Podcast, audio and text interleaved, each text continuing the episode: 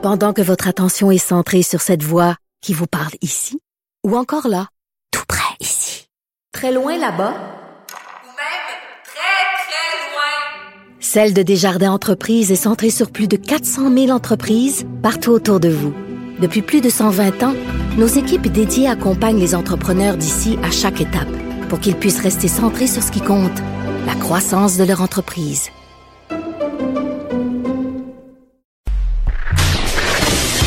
Antoine Robitaille. Le philosophe de la politique. De 13 à 14. Là-haut sur la colline. Cube Radio. Eh bien, le philosophe de la politique a la chance d'avoir avec lui Martin Ouellet, député péquiste de René Lévesque. Bonjour. Bonjour. Et leader parlementaire, quand Oui, même. entre Et autres. Qui rentre de deux semaines de, de est-ce qu'on appelle ça congé? Non, relâche. Euh, relâche un peu, oui, avec les enfants, mais Oui. surtout travaille en circonscription auprès de nos citoyens et citoyennes. oui. Oui, oui. Bon, alors comment va le, le comté de René Lévesque? Il va bien, il va bien. Oui. La petite famille va bien. On fait face à de nombreux défis. Euh, mes élus sont à l'Assemblée nationale la semaine prochaine pour rencontrer plein de ministres caquistes avec euh, des projets, des, des projets J'ai vu d'affaires. votre comté. Oui, oui, effectivement, des projets d'affaires qu'on veut voir euh, avancer et aussi des, des, des investissements qu'on voudrait voir arriver aussi pour nos infrastructures. Ça commence raide quand même pour un, un leader parlementaire, puis tout ça, le, départ de Catherine Fournier, les, la, la semaine budgétaire. euh, on va commencer par parler du, du budget. Là. Euh, donc, euh, vous dites là qu'il faut rompre avec euh, l'austérité. Euh, me semble que c'est un discours qu'on a entendu énormément. Est-ce que c'est pas une, une, une, comment dire, un espèce de vieux disque qui saute? Non, euh, vraiment pas. On sait de quelle façon les libéraux ont été capables de, de- grossir leur cagnotte électorale en jouant au yo-yo avec les budgets et en mettant de l'argent en dessous des coûts de système, donc ce que ça coûtait pour s'assurer euh, des services aux citoyens et citoyennes. Donc ce qu'on veut éviter, c'est qu'on retombe encore dans le même piège. Monsieur Legault nous a dit deux choses en campagne électorale. Il y aura des baisses d'impôts et il y aura un investissement dans les services. On a toujours cru que c'était difficile de faire les deux à l'intensité qu'il le voulait. Donc c'est pour ça que le test de crédibilité de M. Legault arrivera jeudi. De quelle façon il sera capable de garantir aux Québécois et aux Québécoises de meilleurs services en santé et en éducation?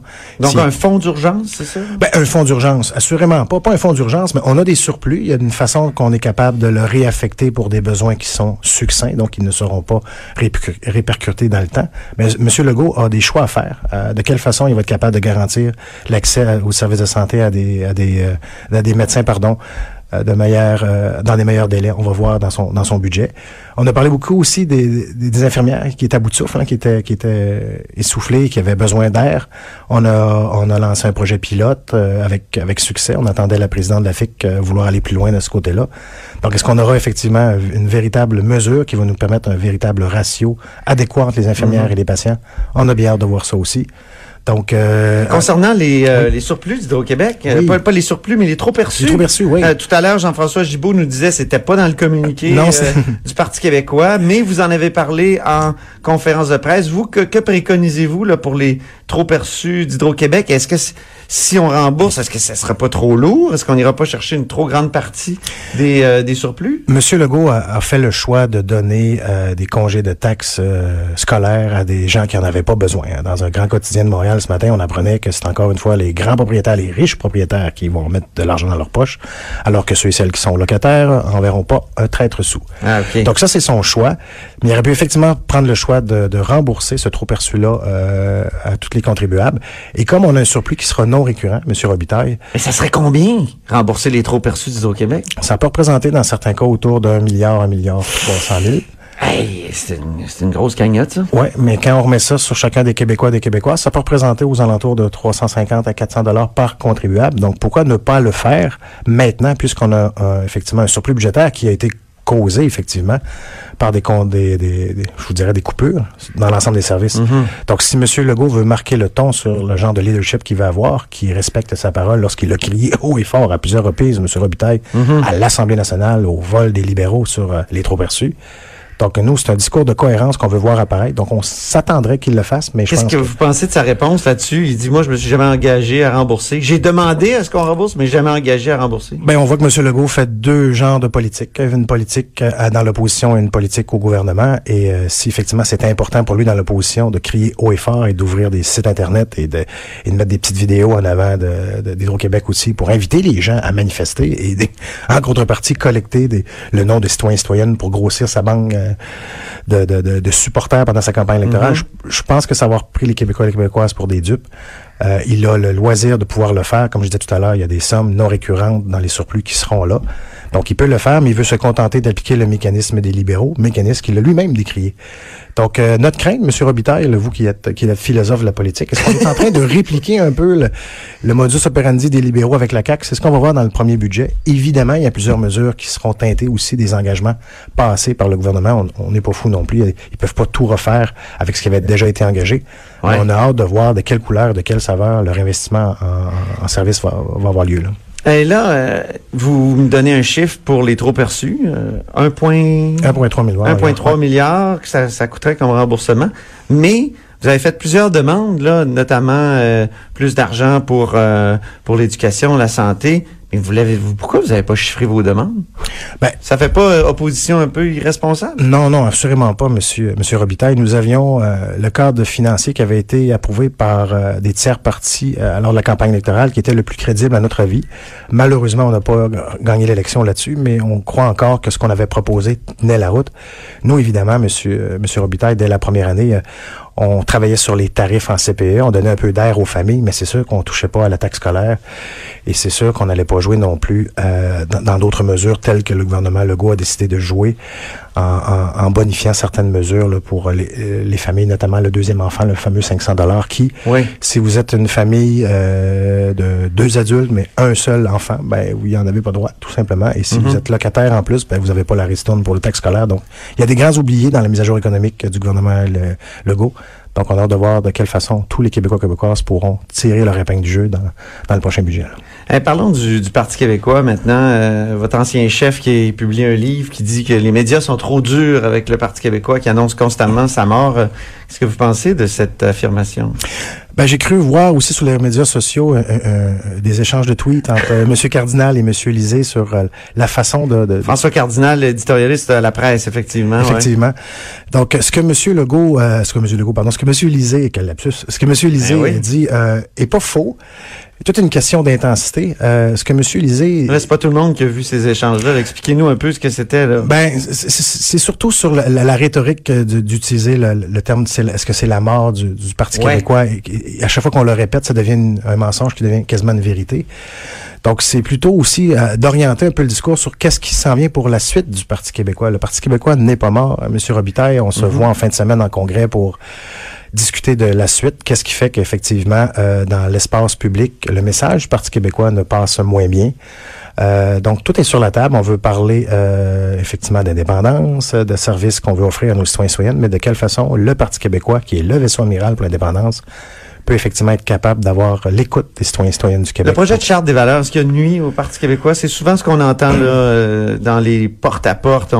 Il y a des gens qui disent que les candidats qui ont fait du porte-à-porte se font dire Ah, votre charte, là, ça n'avait pas de bon sens. hein.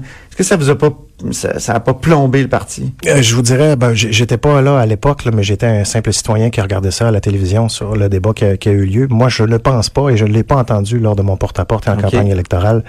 C'est un enjeu euh, qui, dans certains secteurs ou dans certains quartiers, a pu effectivement euh, soulever des questionnements. Mais Où, par exemple?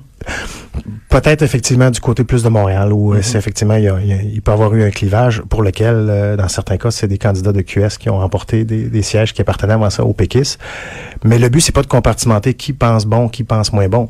La charte était un projet de loi qui nous amenait à régler euh, une bonne partie euh, des accommodements religieux laissés sur la table après Bouchard-Taylor. Mhm. Et donc, ça nous donnait une opportunité de mettre ça derrière nous. Euh, si on pouvait refaire le passé, euh, peut-être qu'on ferait différemment. Est-ce qu'on aurait eu l'appui de la CAQ avec plus de modération? Peut-être.